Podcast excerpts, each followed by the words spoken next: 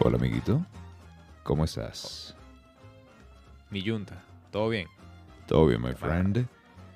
El día de hoy em, tenemos una película de pocas palabras. O mejor dicho, tenemos un programa de pocas palabras y de mucha acción, Dios. donde lo poco que se dice te abofetea directamente al rostro. Mi vida. Ay, gracias, mi amor.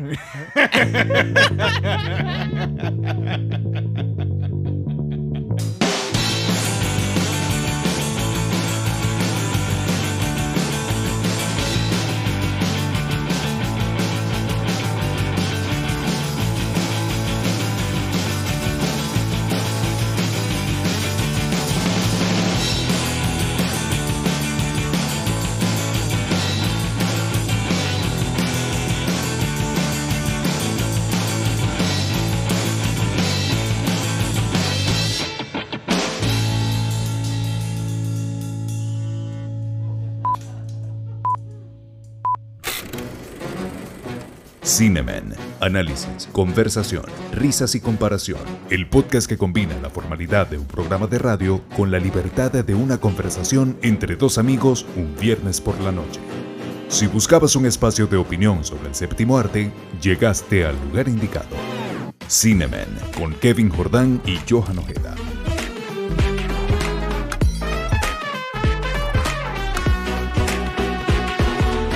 Buenas noches, buenos días, buenas tardes.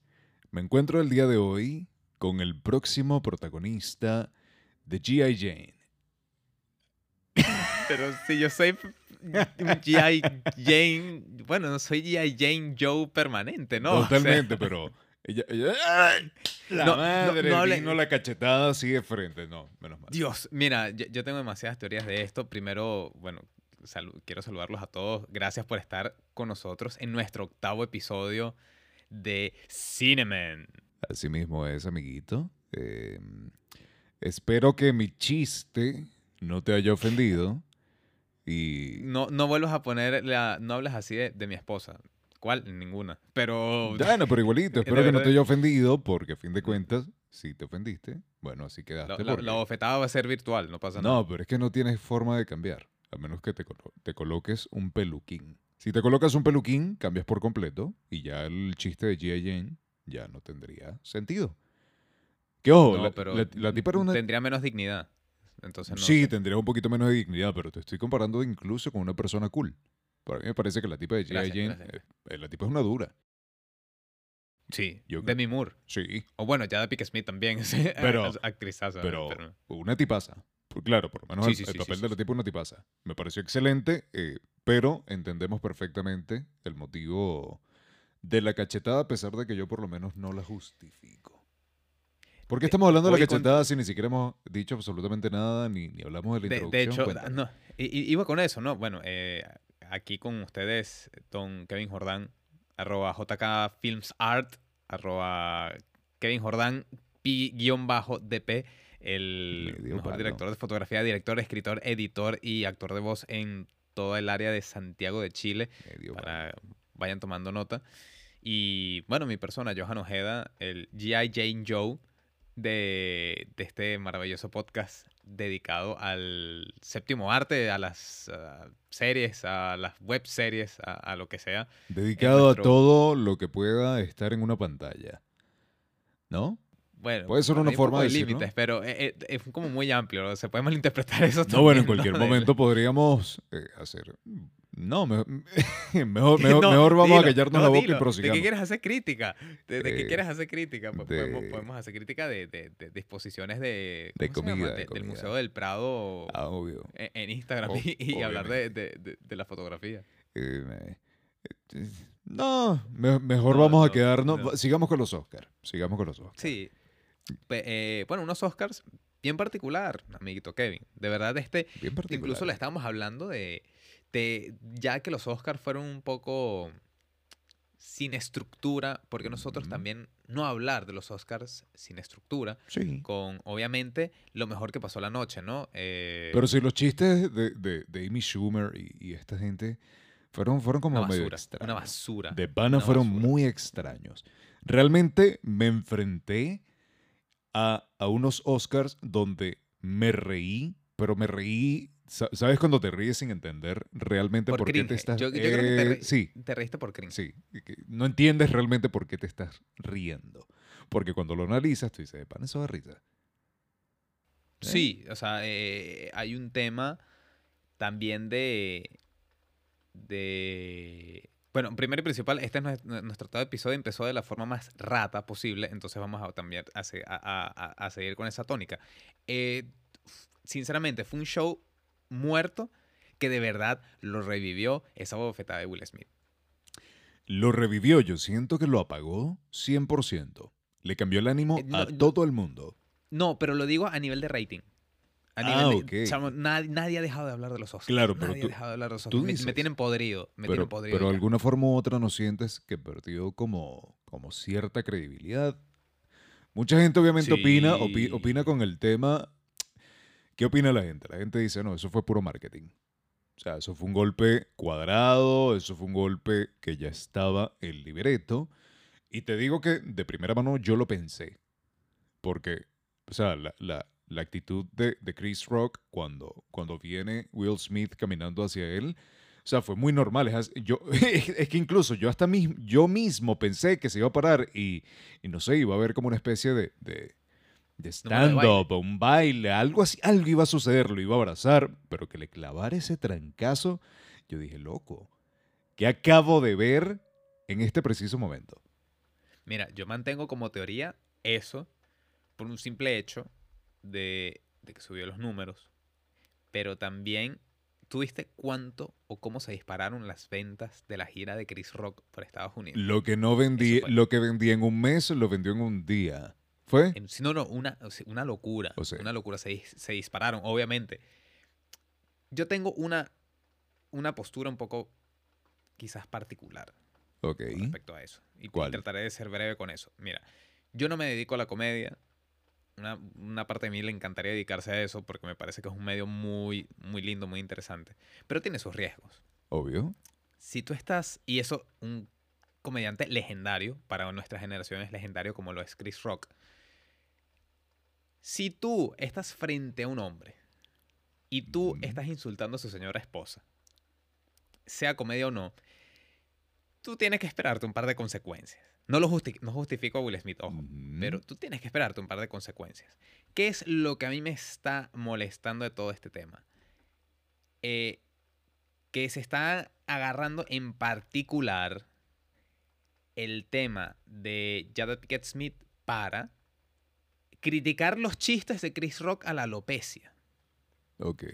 Cuando sí he visto otros comentarios que estoy más de acuerdo con eso, que prácticamente todos los chistes de esa ceremonia pueden ser totalmente cancelables. Entonces, no sé si me entiendes a dónde estoy Sí. yendo. De, no, que se está metiendo con Chris Rock por el chiste a Jada Pickett Smith. Primero, no. O sea, ahí se meten con todos de la peor manera posible porque tienen, eh, porque para eso están, ¿no? No es un roast, pero se presta para ello. Voy con el otro lado. Will Smith no tenía que haber hecho eso. No, en lo absoluto. Sí, a Will Smith se, sinceramente, eh, creo que toda- y, toda- y está viendo las repercusiones de eso, que él mismo se manchó la mejor noche de su, de, de su carrera. Así mismo.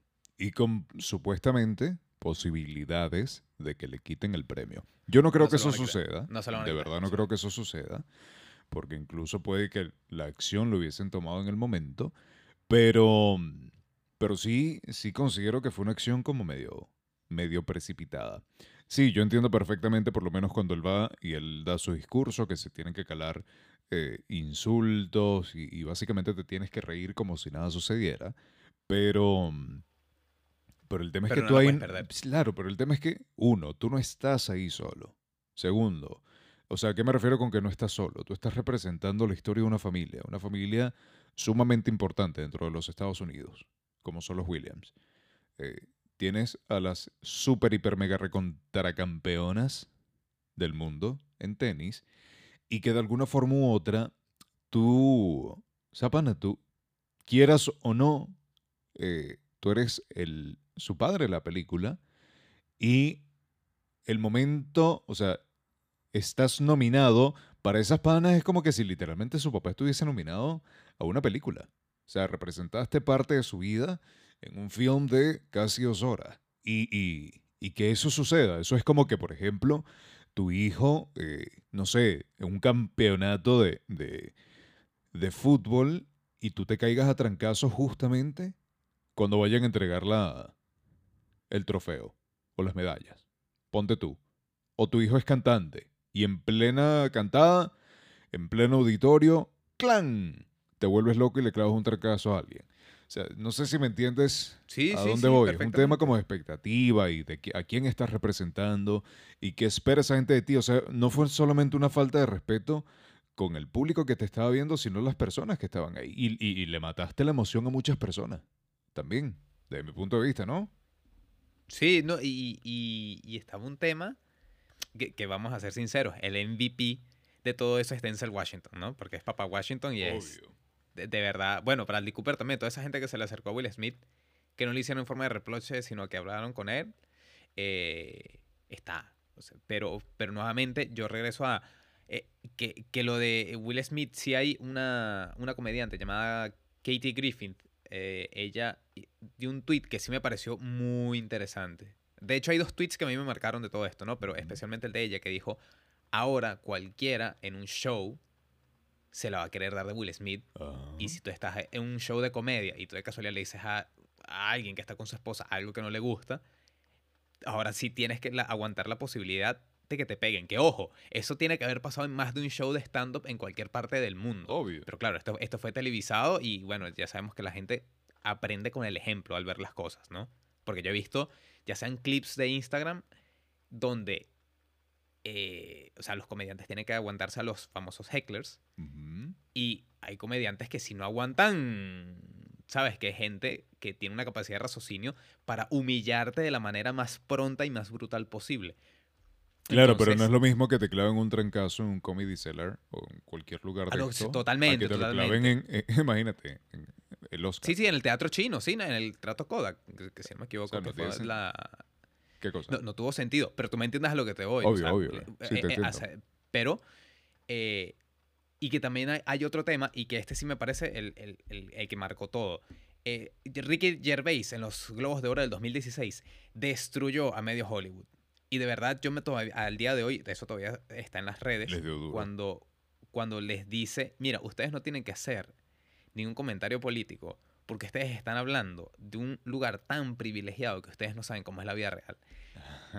Tú ves ese video, la cara de Tom Hanks de incomodidad, porque nadie se ri- na- no mucha gente se rió y, y Ricky Gervais le siguió dando y lo siguieron llamando justamente para que si- siguiera haciendo eso. Eh, a a eso fácilmente así tenía que haber se puede haber parado más de uno a pegarle. Obvio, obvio. Eh, Así este- le estés diciendo una- una verdad, pero una verdad que directamente les afecta.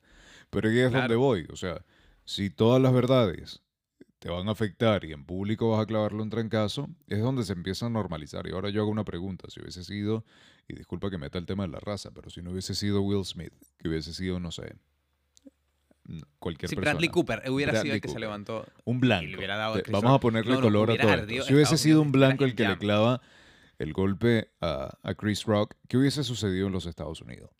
Estuviesen quemando absolutamente. Una todo. Una revolución. Entonces, Ojo, esto, esto no lo hacemos sin, sin sin tilde político y sin. exacerbar. Exacto, exactamente. Pero, pero, es, pero eso creo que está obvio, pero por el nivel de, de encrispamiento que tiene la gente. Ahorita de verdad la gente está como un bidón de gasolina con, con- con el fósforo ahí al lado. Ajá, Así mismo. Y sí, no, Em, o imagínate que hubiera sido, en vez de, de Chris Rock, hubiera sido el señor Chang, eh, Ah, te imaginas. Ken Jeong, Sí. que hubiera sido eh, Will Smith pegándole al señor Chang. Sí, que de verdad hubiera También. sido, hubiera sido una mezcla de razas. De Bueno, verdad, no hubiese sido interracial. nada, Si hubiera sido, realmente. no sé, de verdad sí, sí. Pero siendo sí Will Smith el que da el golpe, yo creo que hubiese cambiado si otra persona es la que da el golpe. A Chris Rock. Sí, ¿sabes por qué? Porque como Will Smith ha ido construyendo desde hace años de- eh, especialmente con el crecimiento de las redes sociales, como que la búsqueda siempre espiritual de él, y él siempre ha sido como un tipo que se ha mostrado como muy tranquilo, eh, o sea, y eso no tan solo como él, sino quien, quien ha visto, no sé, sus redes sociales, o incluso el documental de él de, de, cómo, de cómo perder peso, cuando está escribiendo el, el- la, la biografía, que es muy bueno, por cierto, el, el- la serie de YouTube, está, está decente, tengo mis, mis, mis comentarios respecto a eso, pero eso es para otra ocasión. Eh, tú, tú- tú sí sabes que Will Smith tiene su lado un poco dark, ¿oíste? Obvio. Eso, ¿no? El tipo. Y yo de verdad lo que creo, de verdad, es que no sé si él quiso hacerlo o no, pero es que justamente se le cruzaron los planetas. O sea, ha- hay algo entre Sí. él y Chris Rock. Ese tipo tuvo que haber tenido una mala conversación. Yo creo que también se le metió el personaje. Porque date cuenta que su discurso, disculpa que te interrumpa, habla justamente en cómo el padre de, de las Williams, eh, su objetivo era proteger. Yo creo que justamente esa idea de, protección, de, macho alfa protector, se le subió a la cabeza. Yo creo que el papel no se le terminó de salir de, la cabeza. Y, nada, se le fueron los tapones y se volvió loco. Ahora yo te voy a hacer una pregunta. Vamos, eh, para nosotros, por lo que estamos comentando, la acción de Will Smith fue mm, algo que no esperábamos y de alguna forma u otra fue algo negativo. Vamos a hablar eh, de las decepciones y los aciertos, a criterio personal, de los Oscars. Te voy a dar un, uh, una Un especie de un abrebocas. Seis premios o seis estatuillas para Dune. Bien. Yes. Yes. Menos mal, lástima que no hicimos quiniela de verdad, hubiera por lo menos ganado algo. No, hubiésemos hecho quiniela de verdad y yo hubiese hecho otra cosa completamente distinta. Cuando es plata, tú no metes las emociones, tú metes la lógica. Claro, papá. Tres estatuillas para Coda. Una sola para The Power of the Dog. Ninguna para Don't Look Up. Y Pues ninguna para Licorice Pizza, qué cagada. ningú- ninguna para Licorice Pizza. Quedé, quedé un poco impactado ahí.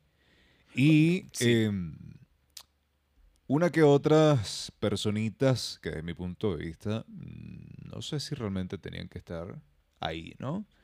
Vamos a hablar de decepciones. Ya te di como ese preámbulo. ¿Cuáles fueron para ti Eh, las yo- decepciones? ¿Y por qué? Mi, eh, mi decepción, una de ellas fue el mejor guion original, que fue Belfast, la de Kenneth. Branagh. Nada contra Kenneth Branagh, directorazo, actorazo.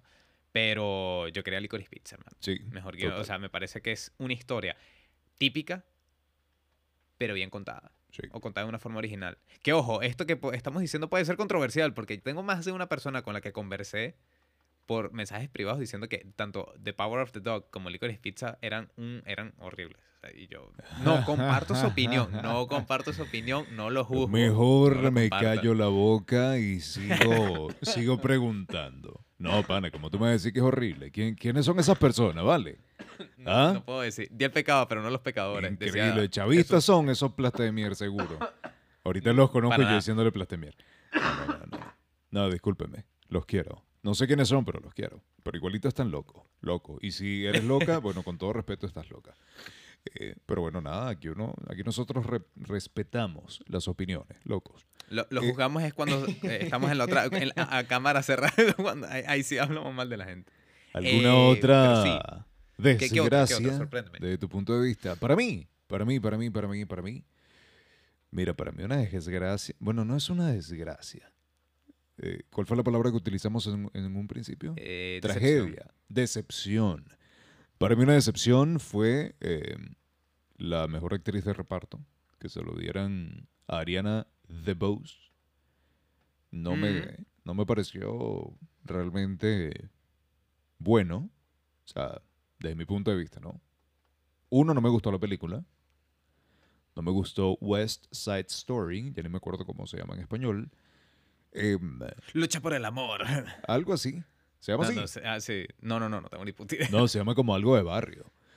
Pero no, no sé. amor de barrio, coño, Ah, sería buenísimo. Algo así, algo así se llama. Ahorita lo buscamos y, y vemos realmente. Pero me parece que, no sé, ella, ella, en serio. Y segundo, mejor actor de reparto. Troy. Solamente por ser mudo, ahí hago la pregunta. Porque yo creo que hubo mejores actores.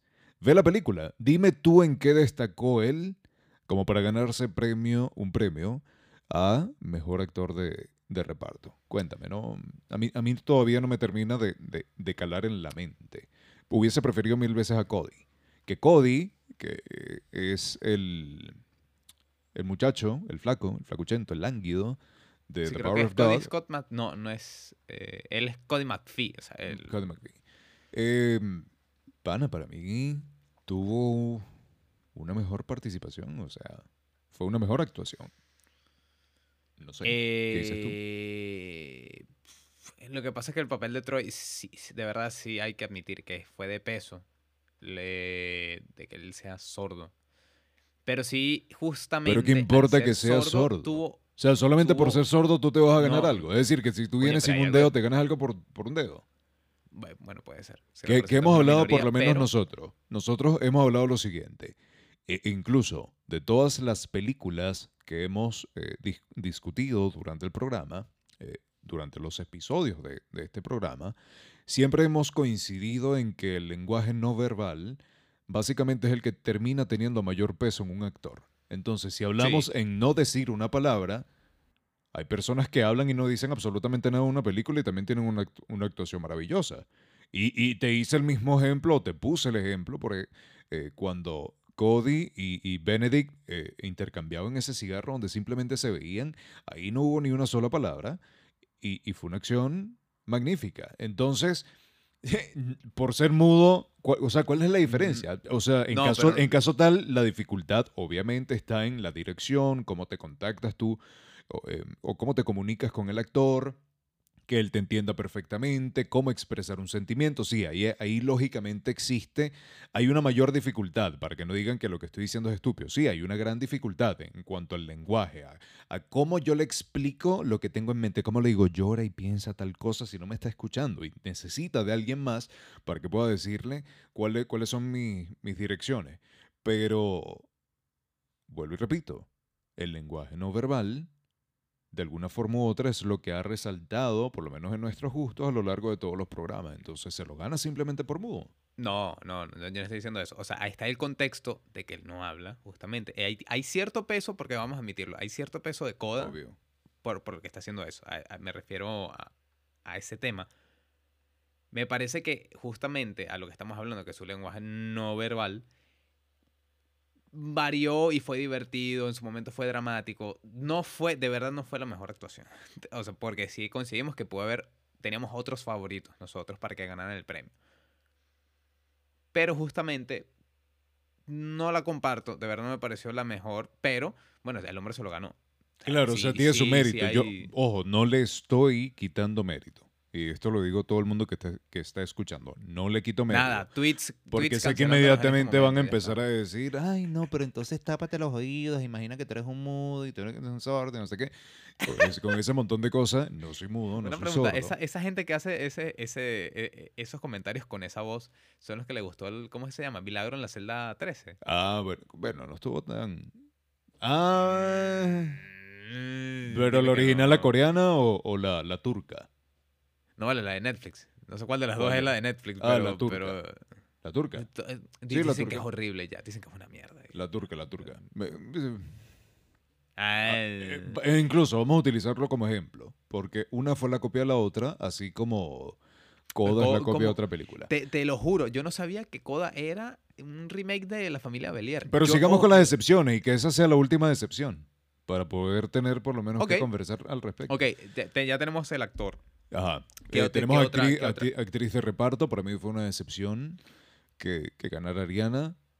Es buena, es buena, pero había otros mejores.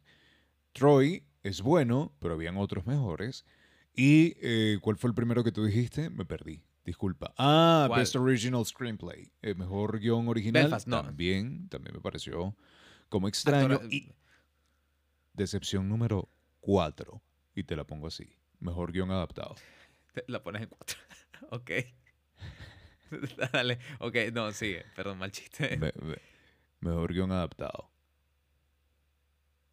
Coda. Coda. No, no me parece. En eso sí estoy de acuerdo.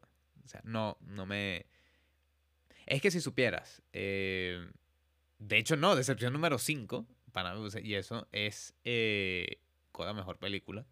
Coda, Entiendo por qué se la dieron. Esto es, nosotros lo hablamos en, Sí. en el episodio anterior de que iba a haber un Moonlight eh, en este episodio, en, este, en esta entrega de los Oscars. Yo aposté por West, West Side Story por haber sido Spielberg. Tú, tú, te fuiste, tú fuiste un poco más inteligente y fuiste por Coda. ¿Y por qué fue un Moonlight? Porque es una película que tiene, un, a pesar de ser una buena película, Dudé por Coda. Dudé en un principio, pero se le Eh, terminé dando el poder del perro. Pero, pero por ser una, es una muy buena película, pero por tener ese peso, porque representa una minoría, es- tuvo sus dificultades a prepararse. eh, y, y, y sí tengo que darle un mérito en que fue una película muy sencilla, que no sé si es, eh, cae justamente por ser muy sencilla o por la sencillez es lo que cae, eh, realza. eh, se terminó ganando el premio y yo me quedé como, ok, muy bien. O sea, cuando la vi yo entendí, pero, pero no me quedé como... ah, No. no, me, brother. me quedo cojeando ahí, no sé. Me Mira, quedo- me quedo poco- los me- momentos de mayor emoción o donde mueve la fibra Coda, básicamente es al final cuando esta pana canta con ese sentimiento que tú dices, oye, la muchacha es bonita, literalmente es bellísima, canta bonito y empieza a mostrarme imágenes que obviamente eh, te revelan como el cambio de la familia a partir de, de ella tomar la decisión de irse a estudiar otra parte. Tú dices, sí, esta parte está chévere, pero ¿cuánto esperaste para ver algo distinto? Sí. Y sumemos el hecho también de que es una copia. Lo vamos a hablar más, más adelante, pero literalmente es una copia. Entonces tienes mejor guion adaptado, que no es ninguna adaptación porque es muy similar. O sea, demasiado parecido a la familia Belier. Y luego tienes entonces que gana mejor película cuando tú dices, ajá, pero ¿por qué gana mejor película? Entonces nos Que justamente es el estamos tema del programa de hoy. enfrentando- Nos estamos enfrentando a, a nuevamente un, a unos premios políticamente correctos, sin quitarle el mérito a Coda. Coda, para los que no sepan, significa Child of Child Deaf of eh, Parents. Si los llevas... deaf eh, adults, Deaf, deaf deaf adults, sorry. Deaf adults. Eh, sí, le metí una P que no, no existía. Eh, pensando, si fuese en español, no fuese muy bueno. H, ¿Por qué? D, Para ver. Hijo, eh, hijo de adulto. Hiat. Hiat. Ah, no, Hiat. lo que pasa es que yo lo pensé mal en un principio. ¿Sabes por qué? ¿Por qué? Porque ¿Qué me había metido la, no, me había metido en la, en la mente el padres. Entonces fue donde dije IPA. HDP. Ah. HDPS. Hijo de perro Hijo de putas. Hijo de putas. imagínate. Coño, Pero Coda no. se presta. Gracias por acordarme que tiene una A al final y no tiene una, una P. Entonces vuelvo y repito, vamos a hacer una fe de rata y la fe de rata es que CODA significa Child of Deaf Adults, eh, que básicamente son los hijos de eh, adultos o niños de adultos eh, sordos. Eso es CODA, es una comunidad, se entiende, es muy bonito, comprendo perfectamente lo que podría ser vivir literalmente en esa situación, debería ser complicado, ¿no? Eh, muy peludo, pero igual, no, un Oscar no, así de simple. Otra decepción. Y, y, y perdona que te interrumpa, pero es, es que lo acabo de pensar. ¿Qué hubiera pasado si en vez de Coda se hubiera llamado Joda? O sea, ¿tú te imaginas lo popular que puede ser esa película por llamarse Joda? Lo Eh, único que me, me imagino es un malandro, un tuki. Así el bicho así con los dientes para adelante. ¿Qué pasó, papá? ¿Estás preparado? Con su botella de anís, papá. Sí, no, eso porque tu, tu malandro suena cifrino, entonces es como una mezcla muy extraña. Oye, papá, bueno, ¿qué te pasa, vale? Lo que pasa es que últimamente se me ha salido algo ahí extraño, papá. Pero bueno. Sí, el espíritu de Osmel Sousa. El espíritu de Mel Sousa. Qué porquería, ¿verdad? Fucking Mel Sousa. Decepción, pero- nueva decepción, my friend. Sigamos avanzando. Ah, bueno, perdón, Encanto. Eh, Sí, ay, esto sí, eh, Encanto. eh, eso sí, que Encanto haya ganado Oh. Oscar a Mejor Película Animada. Yo quería que ganara Mitchells and the Machines Totalmente. por, por- las risas, porque, porque fue muy buena película Mitchells contra the, the Se Machines. me abuelo barato, vale. Pobrecito Doc the Pug. Mira, pana, lo primero que hice fue ir a Instagram y ver la foto de Doc the Pug. Pana vestidito con su, con su Con trajecito, con una pizza, viendo los Osc- y que te digan que perdiste mal parido, ¿vale? ¿Ah? No, de verdad me dolió, me dolió en el alma. Ay, decepción, decepción? número, perdí, perdí el número de decepción. Eh, ¿Cuántas- cuántas vamos a la séptima. Ah, vamos a la séptima. Sí. Eh, podrías matarme. Ajá. Podrías matarme, podrías matarme. Sorpréndeme. Best Editing. Mejor Ah, edición. Ya, la ganó mejor Dune. edición. A mí no. Yo Eh, siempre fui partidario de un principio que la mejor edición es de Don't Look Up. Para sí, mí, Sí, en, en eso te acompaño. Yo no esperaba edición de Dune. yo tampoco esperaba edición de Dune. Incluso yo esperaba de Dune era efectos especiales. Y sin embargo dije eh, Spider-Man porque era un tema de que, de que por, no sé, de corazón yo quería que ganaran. Pero... Claro, y, así de hecho repetía 20 años después Spider-Man, no, bueno, casi 20 años después el, el Oscar que se llevó por mejores efectos especiales eh, que se llevó Spider-Man 2. Entonces podemos decirlo como una semi-decepción, pero a nivel lógico tú dices, no, está súper bien porque obviamente Dune Sí. es una maravilla de película. Pero que se haya llevado mejor edición, para mí termina siendo una decepción porque de verdad, de verdad, de verdad, considero que mejor eh, edición tuvo, tuvo Don't Look Up, o por lo menos tiene un mérito distinto. Fue bastante atractivo los recursos que utilizaron, pero nada, nada que hacer, papá. Lamentablemente quedó ahí. ¿Aciertos? ¿O tienes otra decepción? Em, justamente estaba revisando la, la quiniela que compartimos en las... eh, Redes por, sociales. por las redes sociales. Eh, no, o sea, no, de resto no tengo, de resto ya son todos aciertos, más cuando el... eh, ya, ya vamos entrando a, a- a- a los aciertos. Bueno, no fueron, fueron pocos en realidad, porque creo que nos pelamos justamente en los grandes. Ah, Bueno, no, eh, podemos empezar, yo puedo empezar con mi acierto número uno, que yo sabía que eso estaba clavadísimo. Will Smith, mejor actor. Ah, obviamente. Sí. No hay mucho que decir.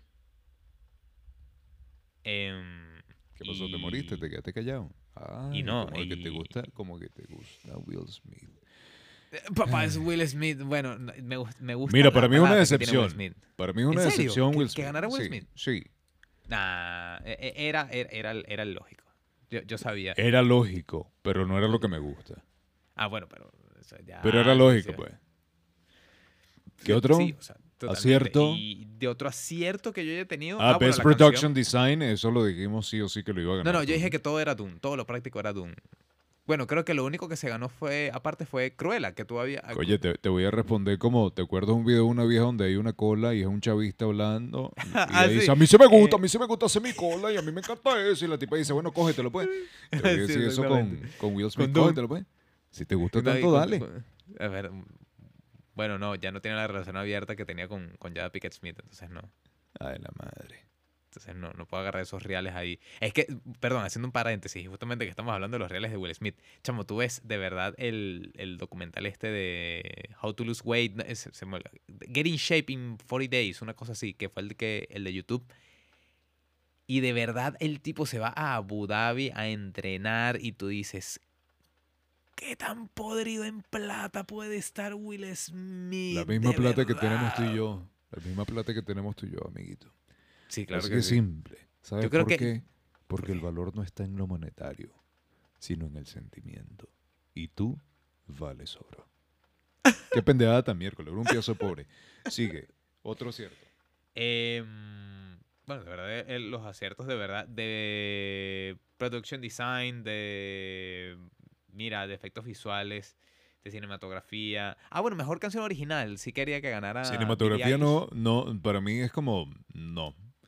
No estoy tan de acuerdo con que haya ganado Dune en cin- eh, cinematografía, por lo que yo te había dicho que tengo como Ah, bueno, una de especie de prejuicio por, por el tema de, Del de CGI. exacto, el CGI. Cruella como Best Custom Design me pareció perfecto porque literalmente los vestuarios de esa película son brutales y número uno y top la tipa que la diseñadora de verdad parece una loca, me, pa- me parece fantástico. Me gustan esos looks extraños donde tú dices acabas de ganar eh, el, el mejor diseño de Y ella se vistió una como, película como la película. y tú te vistes de esa manera, oye, tú eres brutal, de verdad, provoca. Bueno, y- eso y fue, eso fue como el, el- eh, creo que fue el año pasado, el año antepasado, unos que, gana, unos que ganaron edición, un par que ganó edici- a mejor edición.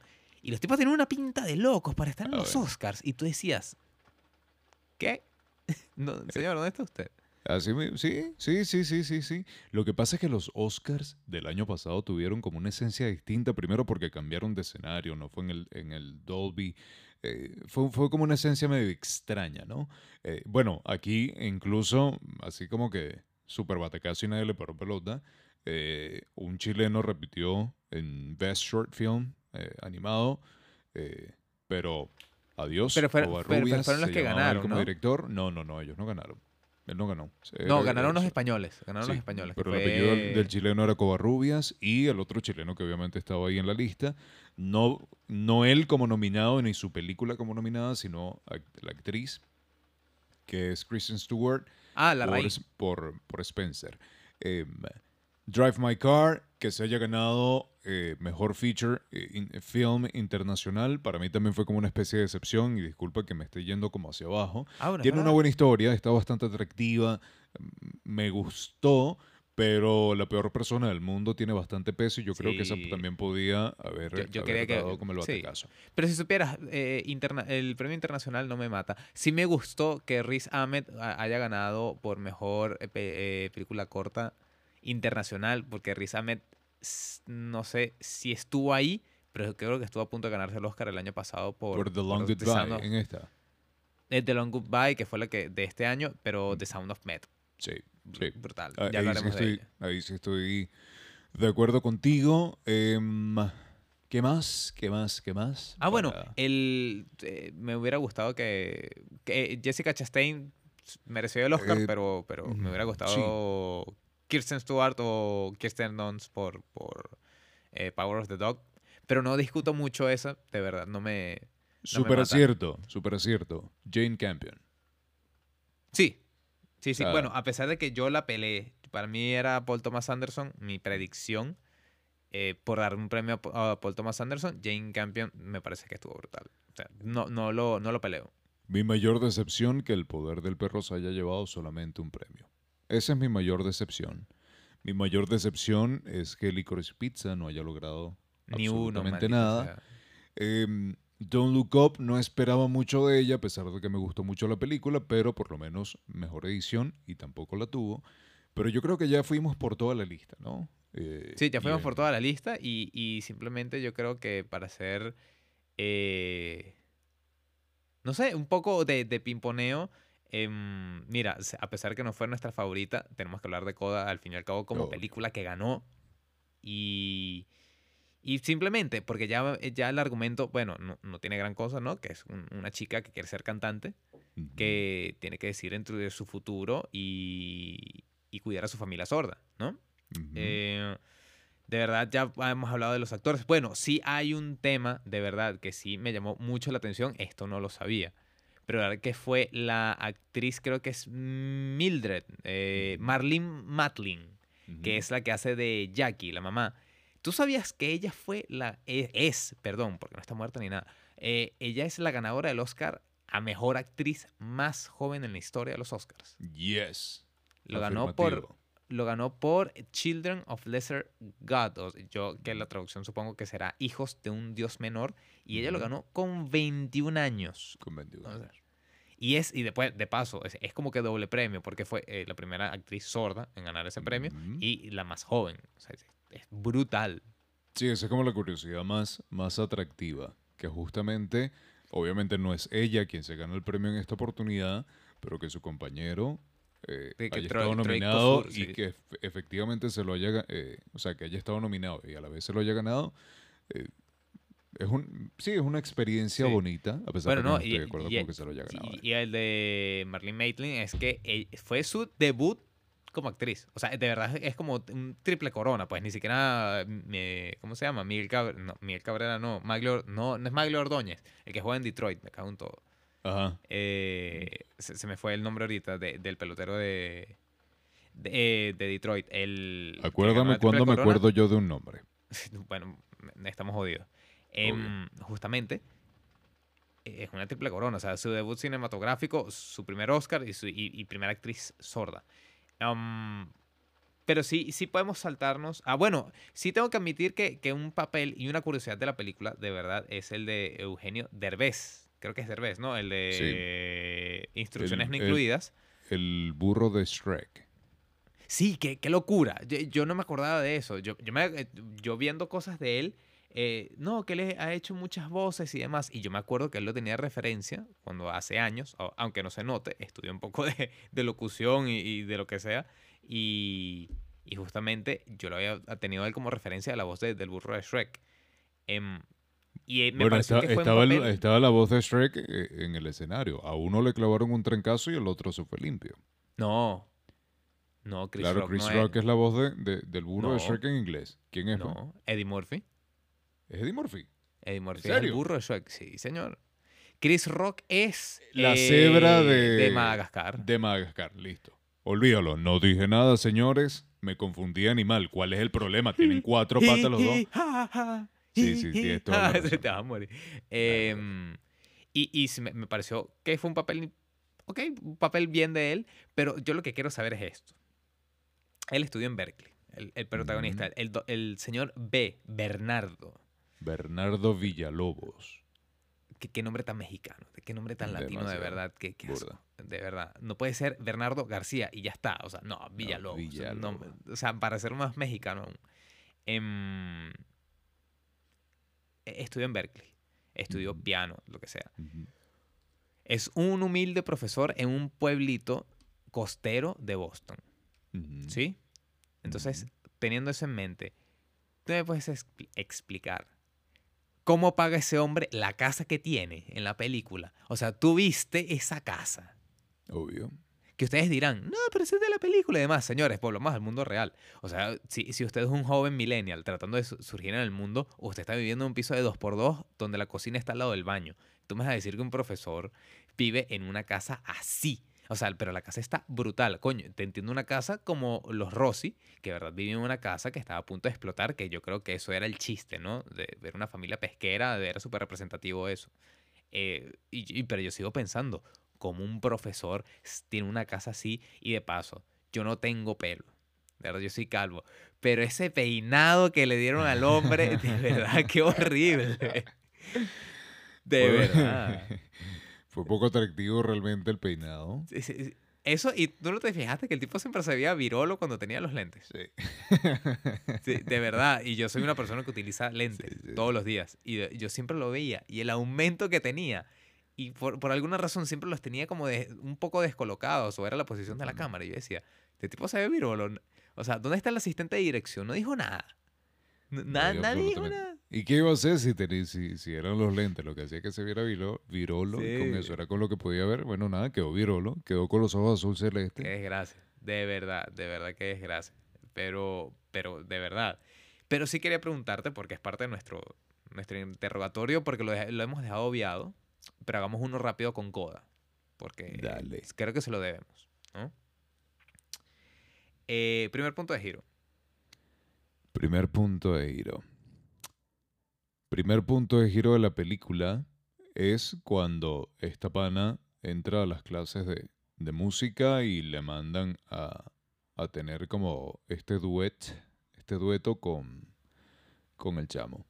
Con el prepuber, sí. Que de paso, un tipo, un de, de 15 años con una sonrisa perfecta, el tipo todo alto. De verdad, yo le estoy empezando a agarrar manía a, a las producciones audiovisuales y, y de verdad la poca representación de, la- de las edades. Que sí Brother, estás porque de- nosotros éramos, bueno, y seguimos siendo bajitos y feos. Y con Ah, los bueno, dientes bueno. chuecos, aunque tú utilizaste... Ortodoxo ¿Cómo por un par de años, pero no. sí. Quedó ahí. Bueno, pero feo al fin, mantengámoslo en feo. Para ti, primer punto de giro. Eh, cuando eh, ella entra y le pide disculpas al profesor para y, y- y- y, eh, quiere entrar en las clases. Cuando el tipo le dice, bueno, vente el martes, una cosa así. Sí. O sea, ahí. Eso para mí eh, estamos ahí, más o menos. O incluso el primer punto de giro también puede ser cuando ella acepta las clases privadas por parte de Mr. B, eh, porque básicamente te da a entender que ya ella se va a enfocar en algo, en algo distinto, que la pesca ya no va a ser como su foco principal. Entonces yo creo que ese va a ser como mi, mi primer punto de giro, Ok. cuando, cuando acepta las clases particulares por parte de, de Mr. B. Segundo punto de eh, giro, Segundo Johan. punto de giro para mí es cuando el papá la levanta a ir a la audición. Porque No, es cuando la está familia la terminando la película. Claro, pero ya está terminando la película. Para Bueno, mí el eso- segundo eso- punto de giro, dígame. No, di- dime tú, dime tú. Ya, ya sé más o menos dónde ubicarme. Sí me fui más adelante. Pero di, di tú. Claro, que te fuiste casi al final. Porque el, segundo punto de giro es cuando el hermano habla con ella y le dice, me dijeron que te escuchas muy bien, entonces no te vas a quedar aquí porque este no es tu futuro.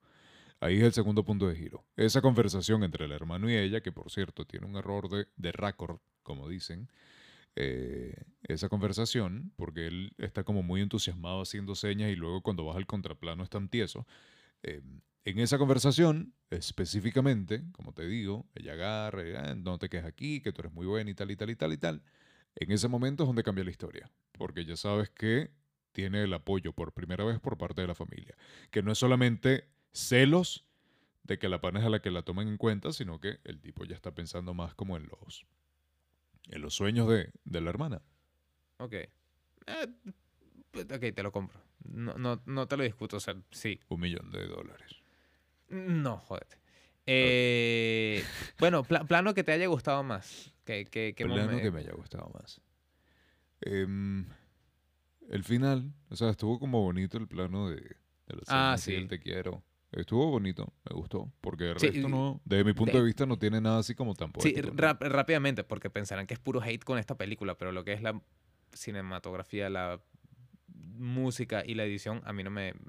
No, es que fue súper básico. O sea, literalmente, Coda, me sencillo. pareció esas películas que tú ves o que hubieses visto en Venevisión hace mucho tiempo. Esas películas que van a repetir muchas veces en la televisión. Me pareció así. Me pareció básica. Me pareció básica a nivel de cinematografía. Me pareció básica efectivamente a nivel de, de musicalización. Aunque obviamente la musicalización se la terminas dando es ella misma en esos momentos donde canta. Que estuvieron bonitos porque la pana canta bien. Pero a mí no me sorprendió de pana. Otra Sí, eh, pregunta. eh, sí, em, bueno, que encuadre, a mí más me, más me gustó. em, eh, cuando, no, no preguntes por qué, pero justamente había un momento cuando estaban practicando en la casa del señor B. Con, Mm. con el piano, la sala, el todo, de verdad el encuadre, toda Ah, la casa, bonito, todo, eso, eso está súper. eh, Ahí nuevamente digo, como este profesor se tiene una casa así, no me jodas. Vale. Em, ah, bueno. Tiene un OnlyFans. Ah, bueno, momento que te haya eh, generado como más diversión, más tristeza, más una emoción.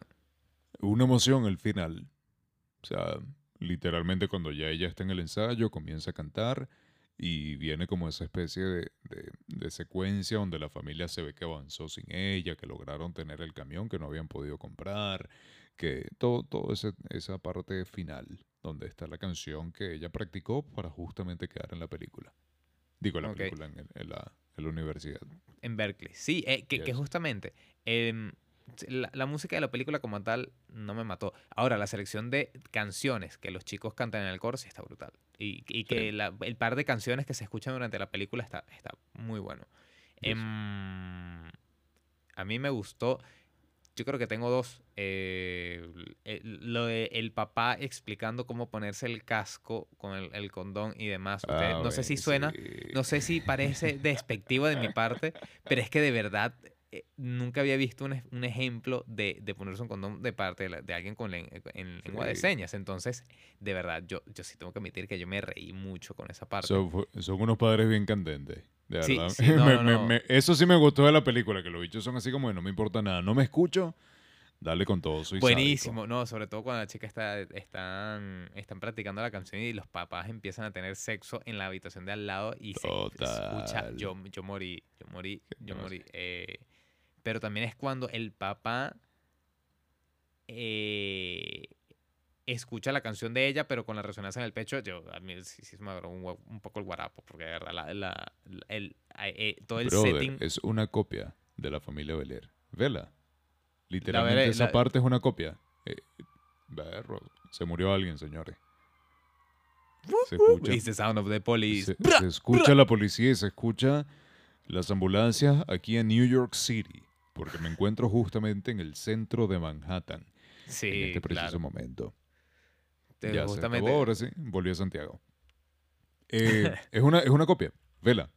O sea, literalmente vela, porque los planos eh, es exactamente lo mismo, brother. Lo único que cambia es que estos eran pescadores y los otros eran de una granja.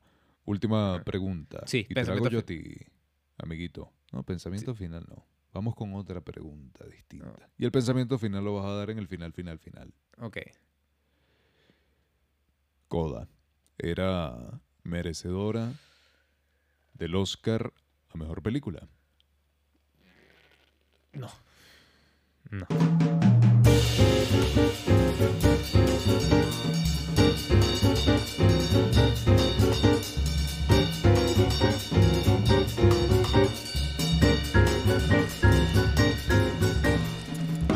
Ahí, Bolívar.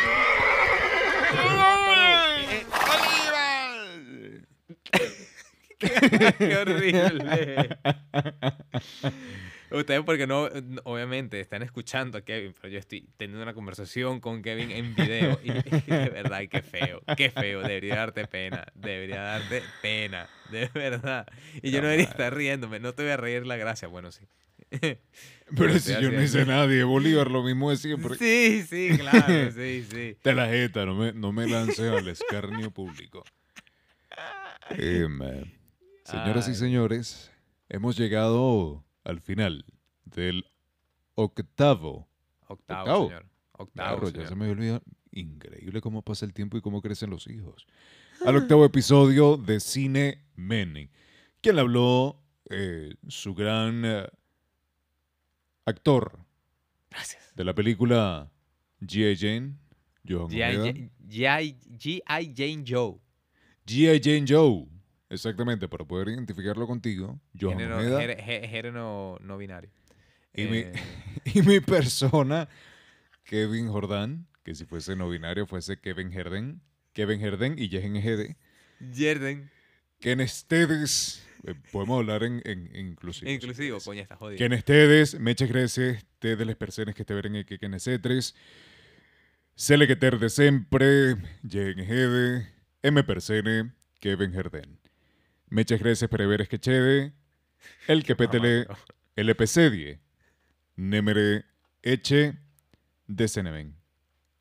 Soy- soy- es compañere, no compañero, malparido. Llévatelo, papá. Sígalo, síganos en nuestras redes sociales que son Calvo, dígalo. Arroba Cineman el podcast en Instagram, el pod en Twitter. Y con tu bella voz, ¿cuál es el pensamiento final del episodio de hoy, my friend? Los Oscars son muy extraños, se están volviendo muy extraños. Respecto a Coda, ah, mira, es una, es una película que si no mereció mejor película, tocó temas como la inclusión de personas eh, de un grupo, de una minoría, perdón, y un tema de paternidad que sí me tocó un poco la fibra, no voy a mentir, pero el resto queda ahí. Y Will Smith no debió haber abofeteado a Chris Rock.